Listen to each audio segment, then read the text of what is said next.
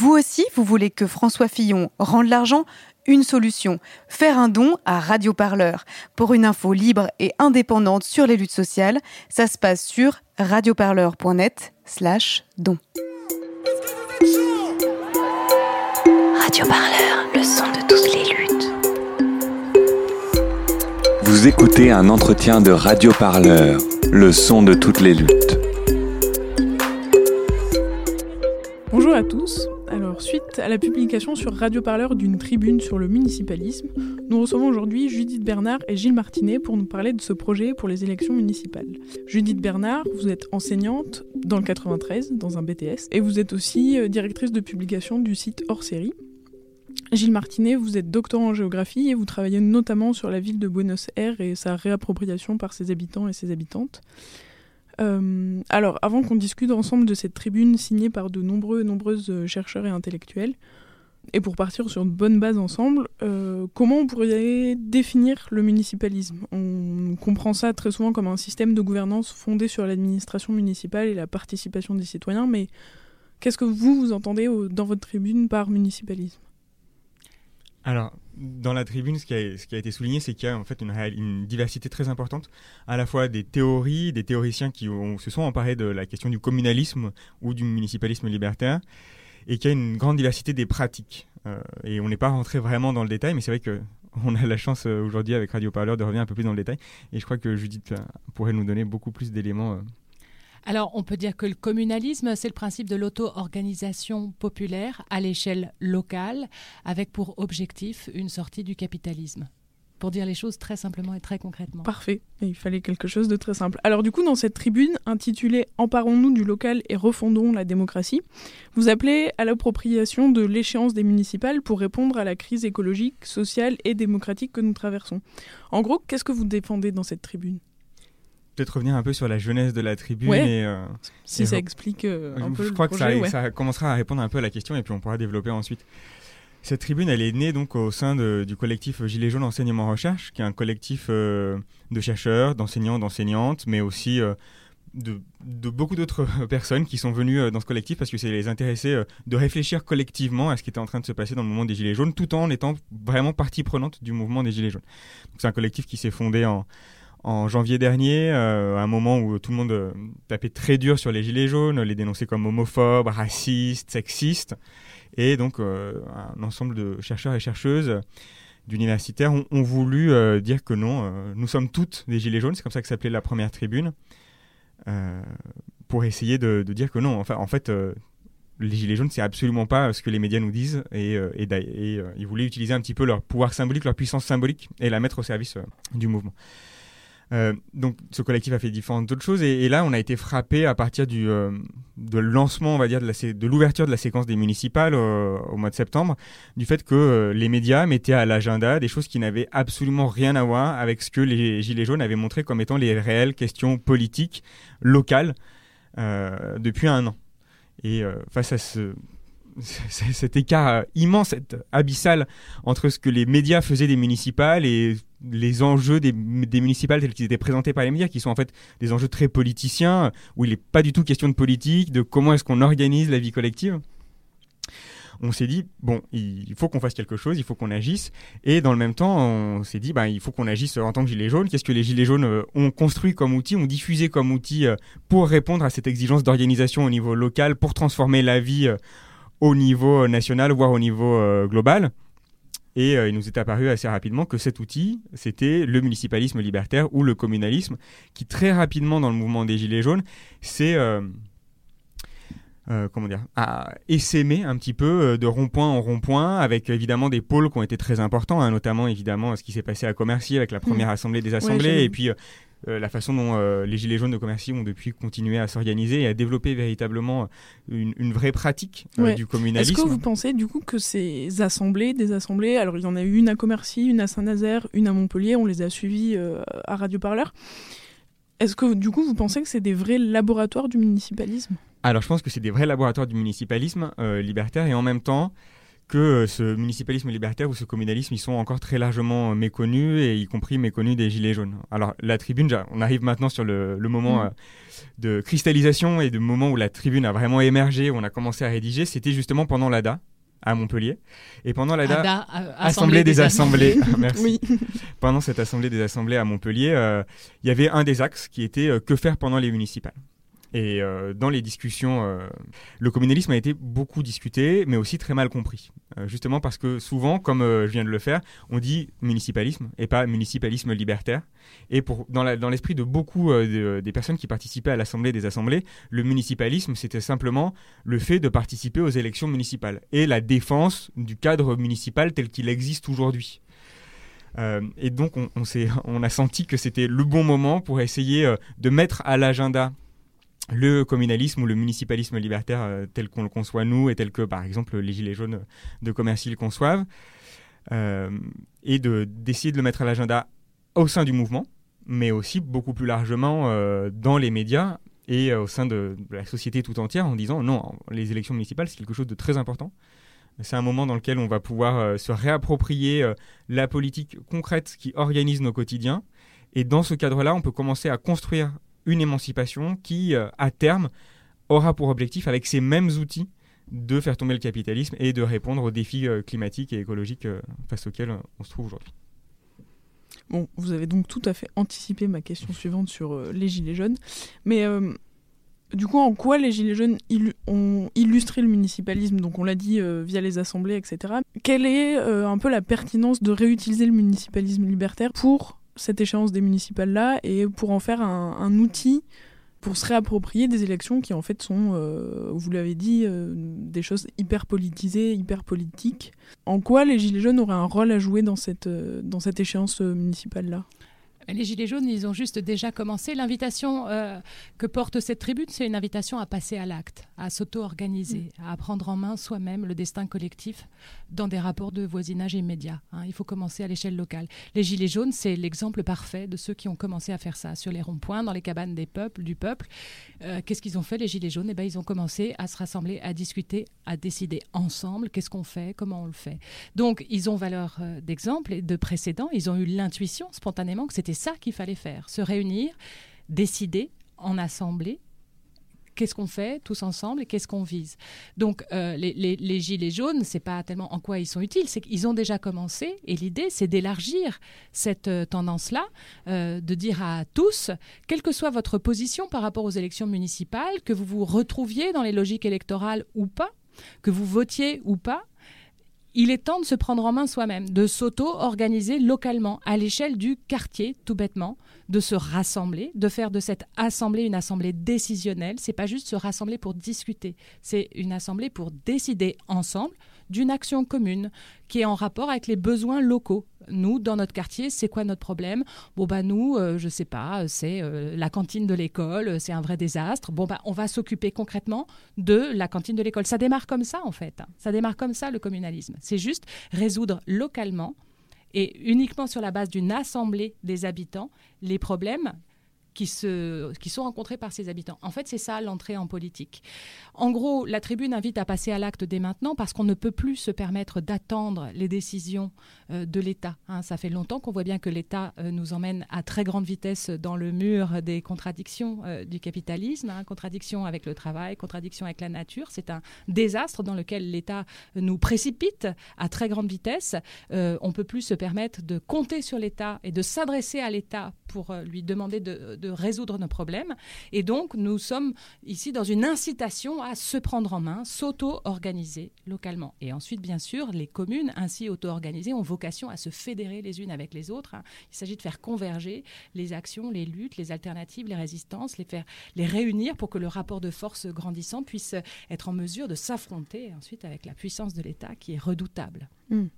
En parlant du coup de puissance d'État, au-delà de cette tribune, vous avez tenté la constitution d'une liste pour les municipales, euh, mais vous avez fait face quand même à quelques difficultés, notamment la décision de Vicage Dorasso, ancien joueur de foot, de se présenter non pas sur cette liste-là, mais sur euh, une liste euh, soutenue par la France Insoumise. Concrètement, quelle serait un peu votre place dans les municipales là qui arrivent en mars? Alors, pour, pour, clarifier un petit peu les choses, cette tribune n'est liée à aucune expérience concrète, directe dans les municipales. C'est-à-dire qu'il y a des gens qui signent, qui sont euh, parisiens et parisiennes, mais il y en a qui signent qui habitent dans d'autres communes, il y en a qui signent qui habitent dans des communes où il y a des, volontés de, de commencer à mettre en pratique le municipalisme euh, dans le cadre des municipales. Il y en a d'autres qui signent et qui sont dans des communes dans lesquelles euh, ces expériences n'existent pas encore, peut-être qu'elles existeront demain. Et puis, parmi les Parisiens et les Parisiennes, il y a des personnes qui sont engagées dans différents types de projets qui s'inspirent du municipalisme libertaire ou du communalisme, avec différents degrés, différentes manières de s'inspirer euh, euh, de ces pratiques et de ces euh, corpus théoriques. Euh, pour ce qui s'est passé à Paris, je ne sais pas vraiment comment le résumer, euh, mais je crois qu'effectivement, euh, il y, a, il y a eu différentes initiatives qui ont émergé, deux principales initiatives qui ont émergé. Euh, il y en a une euh, qui a été euh, initiée par la France Insoumise, mais qui est beaucoup plus large que ça, qui s'appelle Décidons Paris, et qui a vocation à à la fois, euh, comment dire, un peu comme la, tribune l'évoque, hein, c'est-à-dire à faire travailler ensemble des gens qui n'ont pas l'habitude de travailler ensemble, à la fois des personnes qui ont l'habitude de militer dans le cadre d'un parti, euh, dont la formation politique les pousse à considérer que eh bien, le salut collectif passe par la prise du pouvoir par un parti et par euh, les membres de ce parti. Et puis, et puis dans la même campagne, il y a des personnes qui pensent euh, que c'est pas du tout ça la solution et que le, bien collectif pourra pas venir de cette prise du pouvoir par un parti. Au contraire, qu'il faut élargir et donc que le municipalisme peut être un des outils un de, ces moyens euh, en, parfaite cohérence avec les fins qu'on se donne pour sortir du capitalisme et fonder une véritable démocratie. Euh, voilà pour Décidons Paris. Et puis il y a une autre initiative, et je crois que Judith pourra en parler un peu plus précisément que moi, euh, qui s'appelle Faire Commune, et qui a une, une- une autre histoire, une autre genèse, mais qui, elle aussi, s'empare du communalisme et veut faire vivre le communalisme à Paris. Oui, euh, Faire Commune, euh, c'est un collectif qui euh, se donne pour vocation de diffuser les principes du communalisme, d'encourager au passage à l'acte que j'évoquais tout à l'heure, à l'auto-organisation, de manière tout à fait indépendante d'une éventuelle candidature sur une, liste des élections municipales. Indépendante ne veut pas dire indifférente à la question des élections municipales. C'est pas pour rien que ce collectif Faire Commune émerge dans le cadre de la période euh, électorale des municipales. Parce que c'est un moment qui est décisif pour nous, les, euh, élections municipales. C'est un moment dans lequel chacun peut euh, prendre la mesure des enjeux politiques à l'échelle locale. C'est un moment dans lequel chacun est attentif aux politiques telles qu'il le concerne immédiatement dans sa vie concrète. Et donc, ça nous semblait important, dans ce moment-là où les municipales s'annoncent, euh, d'inviter chacun à envisager cette campagne sous le, prisme, sous la tutelle imaginaire du communalisme, c'est-à-dire en gardant toujours chevillé au corps le principe de l'auto-organisation. Qu'est-ce qu'on peut faire concrètement, localement, maintenant, pour essayer de constituer une force politique, constituer une conscience politique et un passage à l'acte? Alors, c'est important de, souligner que ce n'est pas une indifférence à la campagne municipale, notamment parce que le communalisme tel qu'on le conçoit, c'est-à-dire s'auto-organiser, euh, euh, indépendamment des échéances électorales, c'est quand même en relation avec la question des élections et de la conquête du pouvoir, parce que il est tout à fait précieux pour une démarche communaliste d'avoir une mairie favorable à l'auto-organisation populaire. Les mairies que seraient susceptibles de conquérir des listes euh, municipalistes, euh, des listes euh, indépendantes, autonomes, ces mairies seraient de formidables parapluies cloches. On cherchait l'image avec Gilles pour essayer de décrire cette sorte de protection que pourrait constituer une mairie conquise euh, par une liste euh, de citoyens euh, vraiment indépendants et communalistes. hein. Euh, une mairie conquise par ce type de force politique va évidemment protéger les initiatives d'auto-organisation des habitants. Euh, on a des exemples dans le cadre du mouvement des Gilets jaunes de certaines mairies qui ont refusé de mettre en pratique les ordres d'évacuation des ronds-points, des cabanes populaires qui avaient été euh, élaborés par les, par les Gilets jaunes. Donc une mairie, ça peut faire comme ça un, un effet de parapluie qui va nous protéger de la violence de l'État parce que c'est évident que la, la violence de l'État va venir s'exercer contre les expériences communalistes. Évidemment, l'État n'aimera pas que le peuple s'auto-organise. Évidemment, l'État va chercher à nous priver des lieux où nous pouvons nous rassembler. Euh, la, Maison des Peuples qui euh, a ten- tenté de s'édifier euh, ce week-end, Ouais, le hein, le week-end, dernier, n'a ouais. pas duré 24 heures. Bon, parce que l'État ne veut pas d'endroits où nous nous rassemblons rassemblons, où nous nous protégeons les uns les autres, où nous nous aidons les uns les autres. hein. Mm. L'État ne voudra pas de ces expériences-là. Et donc, avoir des mairies qui sont favorables aux expériences communalistes, donc des, des mairies qui sont euh, conquises par ce type de liste, ce sont des outils politiques de protection des Mm. expériences d'auto-organisation. Et donc, on en a besoin. Donc, c'est pourquoi le collectif Faire Commune encourage à l'auto-organisation, mais regarde avec intérêt les listes euh, présentées pour la conquête de mairies qui seraient favorables à ces projets-là. Parce que ce sera une complémentarité extrêmement précieuse pour que les expériences communalistes se multiplient et prospèrent.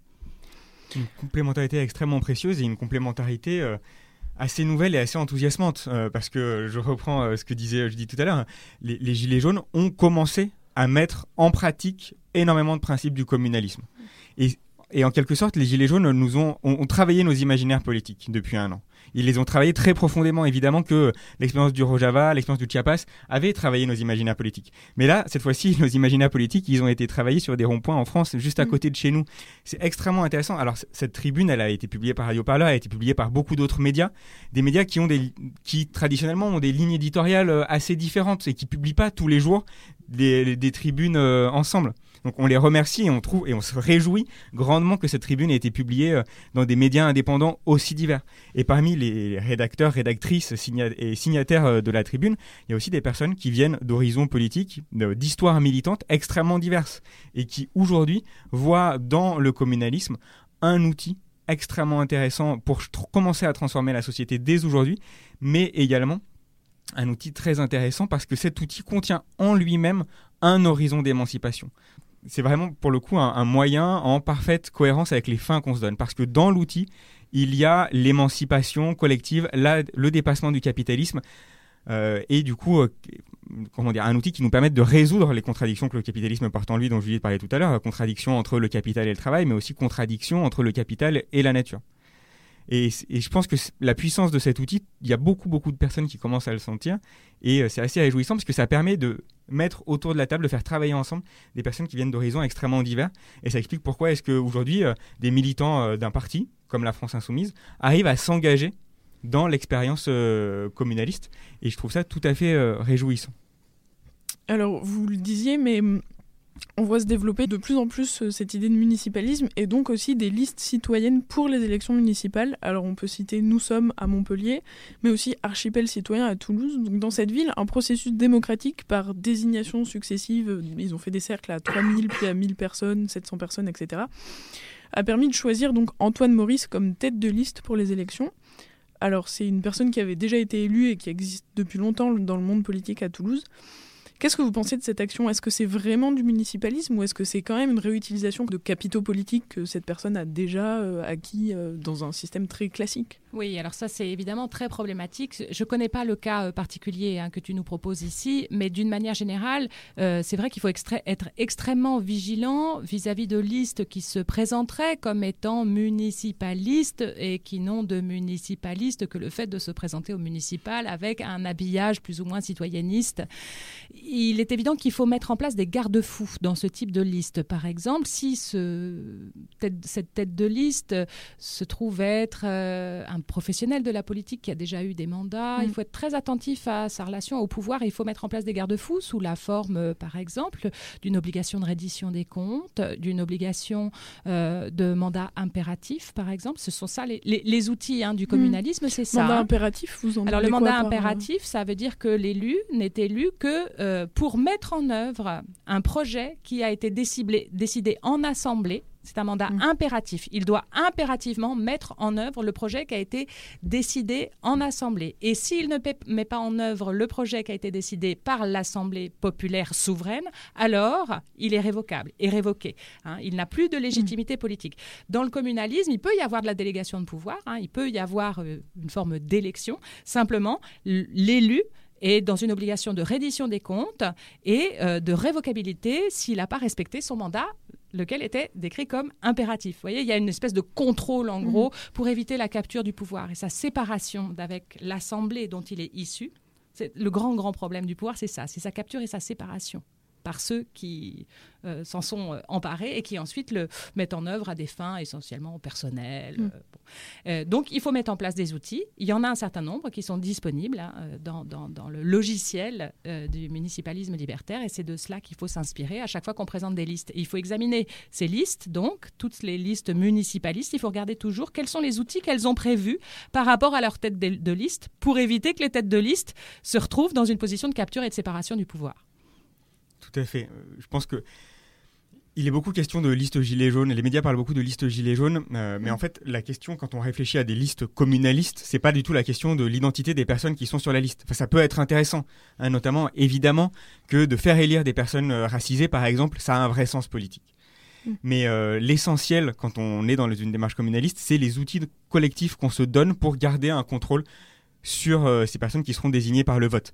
Euh, il est évident que euh, l'ADN, le BABA du communalisme, c'est que les assemblées sont souveraines et que les prises de décision sont des prises de décision collectives dans des assemblées qui délibèrent pour prendre ces décisions.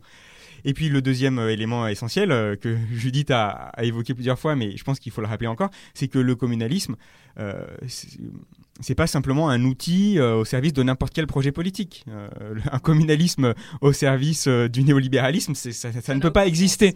Hein, le communalisme, ça n'existe qu'avec l'horizon de sortie du capitalisme. Euh, C'est en tout cas comme ça qu'il a été théorisé par Bookchin. Si je peux me permettre cette incise, hein, le communalisme euh, tel qu'on le, le reçoit aujourd'hui, il a été euh, théorisé par Mur- Murray Bookchin, euh, qui considère que c'est le communalisme ou municipalisme libertaire ou confédéralisme démocratique, c'est la même chose. hein, ces trois notions-là. Confédéralisme démocratique, c'est la version expérimentée au Rojava par les Kurdes.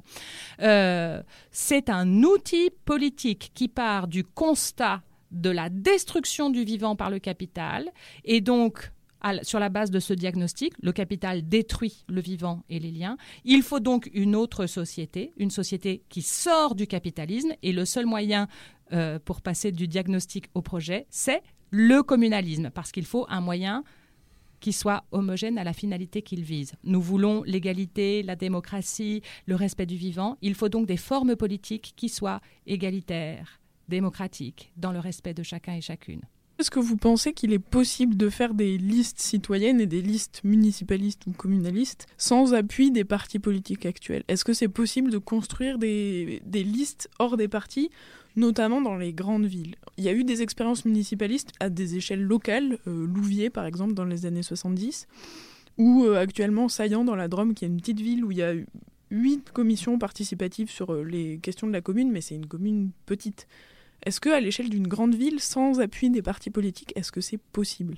Ouais, c'est un peu ça qui s'était esquissé au début dans, dans ce qui est aujourd'hui le collectif Faire Commune. Il y a eu un moment où euh, Vikash de Rasso euh, euh, était euh, avec nous et avec le désir de porter euh, une candidature euh, euh, au municipal euh, avec le groupe que nous constituons. Et puis finalement, il a choisi lui-même de rejoindre plutôt euh, la liste Décidons Paris avec euh, l'appui donc euh, d'une force d'appareil, hein, de l'appareil de la France insoumise. Donc sans doute parce qu'il a perçu que sans la puissance de cet appareil politique, euh, sa liste était peut-être un petit peu fragile, bien sûr, dans les très grandes villes où les enjeux sont énormes, où les, concurrents euh, ont une puissance d'appareil très considérable. Se présenter sans l'appui d'un parti, c'est plus périlleux. Bon, euh, ça veut dire en gros les chances de victoire sont plus faibles. Ça ne veut pas dire qu'elles sont impossibles. Donc en théorie, rien n'empêche d'envisager des listes de ce type-là.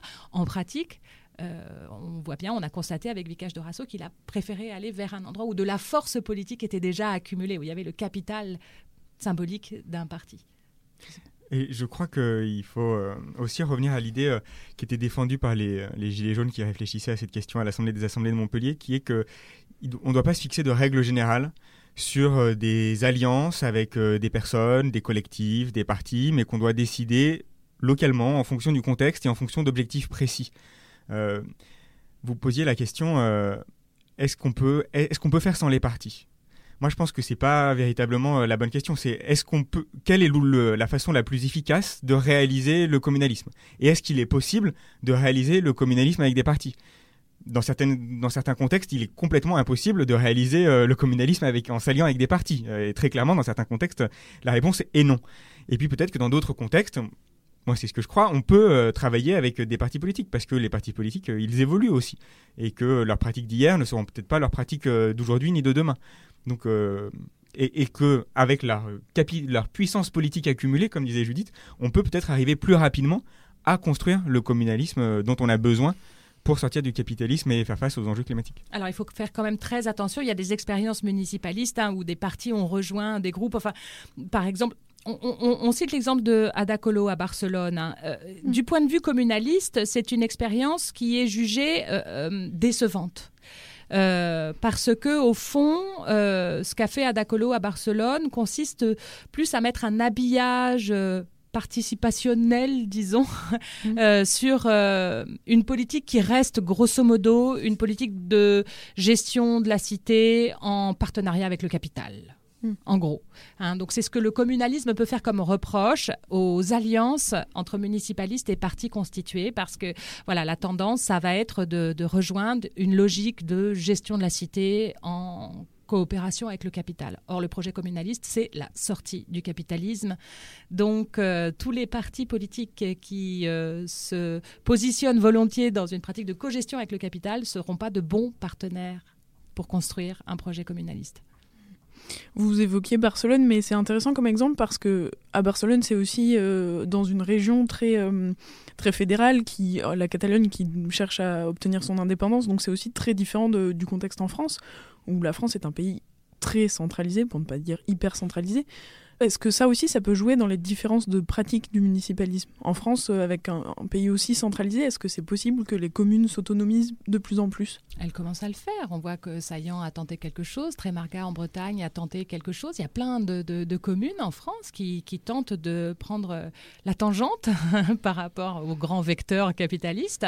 Euh, donc certainement, hein, bien sûr, la France est un pays extrêmement démesurément centralisé. Il n'empêche que quand des mairies commencent à être dissidentes, euh, euh, que des arrêts anti-pesticides sont adoptés ici et là, on voit bien qu'on peut tenter des choses. Après, c'est un rapport de force qui est compliqué. Les, ma- les maires qui des arrêtés anti-pesticides, par exemple, euh, se retrouvent euh, après dans un bras de fer euh, avec le préfet, c'est-à-dire avec l'État. Et c'est pas facile de tenir le rapport de force, mais euh, la politique, euh, ça consiste à mettre en œuvre un rapport de force il faut insister, il faut insister. Donc, certes, on est centralisé, mais ça ne veut pas dire qu'il faut renoncer.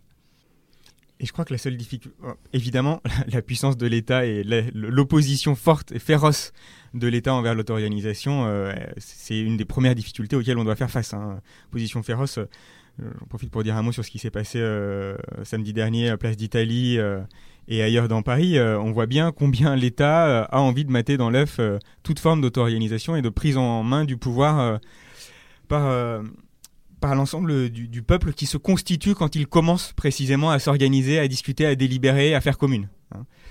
Euh, le peuple qui s'auto-institue en quelque sorte. Euh, mais c'est pas la seule difficulté, parce que pour que euh, ce peuple s'auto-institue, euh, il faut aussi travailler les imaginaires. Euh, et il est évident que quand on vit dans une société qui a été travaillée euh, sur des siècles par les imaginaires d'un État extrêmement centralisé, d'un État au service du capitalisme, et plus largement par les imaginaires produits par le capitalisme pour servir le capitalisme, il est évident qu'il est difficile euh, que l'ensemble des habitants et des habitantes d'une commune s'assemblent et fassent la politique ensemble, parce que ce ne sont pas nos, nos imaginaires. Donc il faut aussi qu'on reconstruise de nouveaux imaginaires politiques, de nouveaux désirs politiques, pour qu'on puisse arriver véritablement à faire émerger le communalisme. Donc euh, on a des adversaires très puissants en dehors de nous, le capital, l'État, mais on a aussi incorporé en partie euh, ce que ces, euh, ces adversaires ont sécrété en nous et ont instillé en nous. Et à ce titre, les écoles jouent un rôle décisif. Moi, je suis en train de devenir de plus en plus sensible à la manière dont l'école, telle qu'elle est pratiquée aujourd'hui, favorise la formation de subjectivité euh, individualiste, compétitive. Et du coup, il, y a une il faut absolument repenser l'école, la manière dont nous sommes euh, formés, euh, notamment en, en développant bien davantage les écoles alternatives où ce qui est favorisé, c'est le sens de la responsabilité, de l'autonomie, de l'auto-organisation. Ça s'apprend à l'école et c'est vrai que nous, là, euh, nous sommes des adultes très démunis, faiblement outillés parce que nous sommes passés en général par des écoles classiques. Nous avons été formés euh, euh, à être des, des individus performants, compétitifs, mais pas tellement de bons Or, il faut devenir des coopérateurs. quoi. Mm.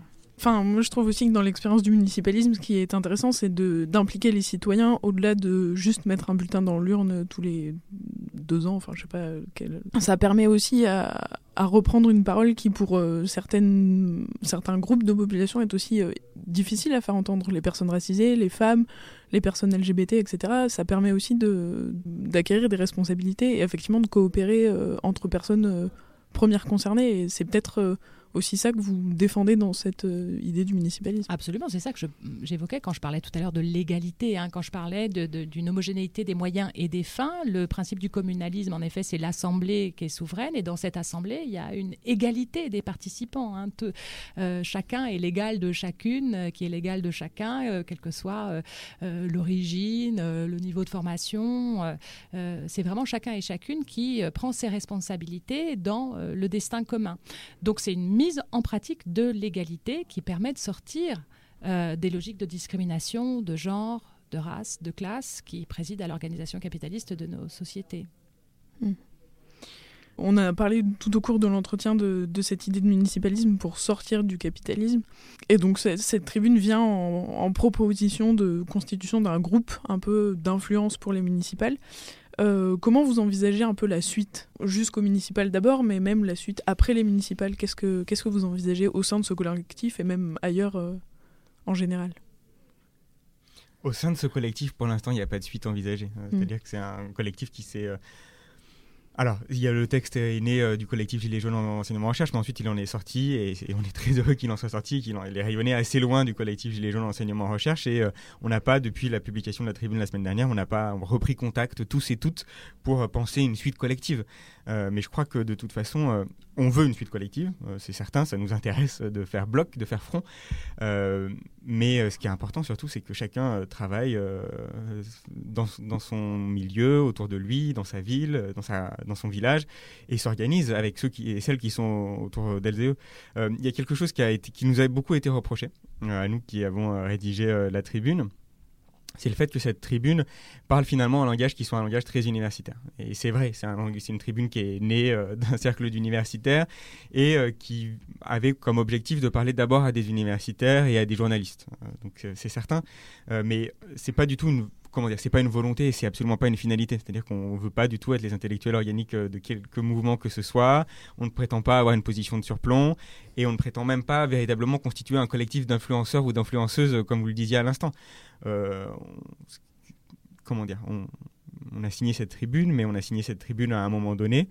Et ça nous paraît pas quelque chose de central de signer des tribunes dans l'action politique. Ce qui nous paraît absolument central, c'est de s'organiser collectivement avec ceux qui sont autour de nous, et surtout avec celles et ceux qui sont autour de nous et qui ne nous ressemblent pas, qui ne sont pas des universitaires, qui ont d'autres expériences de vie, d'autres expériences militantes ou pas d'expériences militantes. Et s'il y a une suite à donner à cette tribune, c'est de passer euh, des mots à la pratique. Oui, et la pratique, ça consiste notamment à prêter nos forces à toutes les formes de lutte et d'alternatives qui sont mises en œuvre euh, localement. L'idée, c'est de relier entre elles euh, les luttes euh, contre quelque chose ou quelque chose d'autre et les expérimentations alternatives, les relier entre elles et prêter nos forces à chaque fois qu'on le peut. En gros, c'est déjà une logique euh, confédérale en quelque sorte hein, qui vise euh, à, non pas structurer parce que chaque organisation est, autonome, mais à relier entre elles ces différentes expérimentations et ces différentes luttes et à prêter nos forces, ne serait-ce que par le nombre, quand il y a des manifs à rejoindre, un lieu à occuper. voilà, c'est ça très concrètement, hein, s'organiser. Ça veut dire adjoindre nos forces et les faire converger à l'endroit où on en a besoin. Là, en ce moment, bah, il fallait aller à la maison, euh, la maison des peuples euh, dimanche pour la tenir. Voilà, ce serait ça en fait. Euh, faire commune, ça commence comme ça, très concrètement, prêter nos forces à ceux qui résistent ou ceux qui inventent ici et là. Et surtout insister sur l'idée que personne ne doit être en surplomb et personne ne doit capter le moindre pouvoir. Hein, on parle beaucoup d'égalité, c'est très juste, le communalisme vise l'égalité et met en acte l'égalité aujourd'hui. Mais mettre en acte l'égalité aujourd'hui, mettre en œuvre l'égalité aujourd'hui, c'est très difficile. Il ne suffit pas de dire que tout le monde est légitime pour prendre la parole, pour que tout le monde se sente légitime pour prendre la parole. On le sait très bien, euh, quand on fait euh, des assemblées générales euh, à l'université, on voit très bien que bah, certains s'autorisent à parler et d'autres ne s'autorisent pas à parler. Donc il faut aussi qu'on collectivement on déconstruise tous les rapports de domination qui sont entre nous, parce que dans une assemblée euh, communaliste demain, il y a des rapports de domination qui sont réels. Donc euh, pour reprendre l'expression euh, anglaise qui, me plaît beaucoup, qui plaît beaucoup à d'autres militants et militantes, c'est check your privileges. Hein, il faut commencer par soi-même vérifier quels sont nos propres privilèges et puis essayer de lutter contre les dominations qu'on reproduit au sein des assemblées communalistes. Et donc, encore une fois, j'insiste là-dessus, euh, il est évident qu'il ne doit pas y avoir un pouvoir ou une, euh, un rôle de guide qui serait donné à des euh, intellectuels, à des C'est pas universitaires. une avant-garde éclairée. Exactement, il n'y a pas d'avant-garde éclairée. Et c'est un vrai partage du pouvoir et un partage de l'information et des savoir-faire. A un vrai problème au niveau local euh, auquel euh, les, citoyens, les habitants et les habitantes sont souvent confrontés, c'est euh, l'incapacité à accéder à l'information. Malgré toutes les lois qui sont promulguées euh, depuis quelques années sur la liberté d'accès aux informations euh, publiques, aux données, euh, c'est pas une réalité aujourd'hui. hein. et donc ça, c'est quelque chose, par exemple, que le communalisme doit mettre en œuvre euh, aujourd'hui. Mais ça doit aller au-delà de ça. C'est-à-dire qu'il faut aussi euh, diffuser d'autres savoirs, d'autres savoir-faire. Je sais que Faire Commune réfléchit énormément à la question de la diffusion des savoirs et des savoir-faire et de la façon dont on peut construire une... euh, euh, un enseignement mutuel, émancipé et émancipateur pour, euh, tous et toutes, euh, au-delà de la question simplement euh, du temps de l'éducation pris en charge par l'éducation nationale ou, ou toute autre institution. Euh, donc il est évident que le communalisme doit aussi travailler vraiment sur cette question de la diffusion des savoirs et des savoir-faire, parce que en fin de compte, toute captation de savoir ou toute captation de savoir-faire, c'est un acte politique, et un acte politique qui crée de l'inégalité. Sur euh, le passage à l'acte, à la pratique, euh, ça suppose que les assemblées, partout où des gens se rassemblent, hein, une assemblée c'est juste un endroit où des gens se rassemblent, deviennent décisionnelles. Euh, Radio Parleur est né à Nuit debout. J'y étais aussi. je vous ai vu naître, comme je disais par blague. Nuit debout, c'est un endroit où on a fait l'expérience de l'assemblée. Et c'était une assemblée qui n'arrivait pas à devenir décisionnelle. C'était une assemblée qui était essentiellement une assemblée de témoignages. C'était très important apparemment à ce moment-là. Ce dont les gens avaient besoin, c'était de parler, d'être entendus dans, dans des souffrances qui n'étaient pas suffisamment prises en charge dans le débat public. Et donc, Nuit debout, c'était l'expérience, c'était l'émergence d'une assemblée, mais d'une assemblée plus délibérative que décisionnelle. Là maintenant, le temps où on est, c'est le moment où l'assemblée devient décisionnelle. C'est-à-dire qu'il faut voter des décisions. Et il faut le faire vite, sans trop de scrupules. À Nuit debout, on était sans arrêt embarrassé par le problème de notre légitimité à être une assemblée souveraine. Est-ce qu'on peut vraiment voter une action alors que tout le monde n'est pas là? Tout le monde n'est pas là, euh, c'est jamais. Enfin, c'est impossible de rassembler tout le monde. Il n'y a jamais le quorum. Quand on fait une assemblée euh, dans l'après-midi, euh, il manque les gens qui ont un emploi. Quand on fait une assemblée le soir, il manque les gens qui ont des enfants en bas âge. Il manque toujours des mondes. Et du coup, on n'ose pas voter de décision, on n'ose pas voter d'action. Bah, il faut arrêter avec cette inhibition-là. En fait, il faut faire peut-être des assemblées plus petites, sur une plus petite échelle, pas forcément être 400, 500 tout de suite. Et à plus petite échelle, eh ben, il faut assumer qu'on est souverain pour décider des actions qu'on mène ensemble. Voilà, il faut se désinhiber quoi, par rapport à l'action. Bien, eh ben, on va conclure là-dessus. Il faut agir.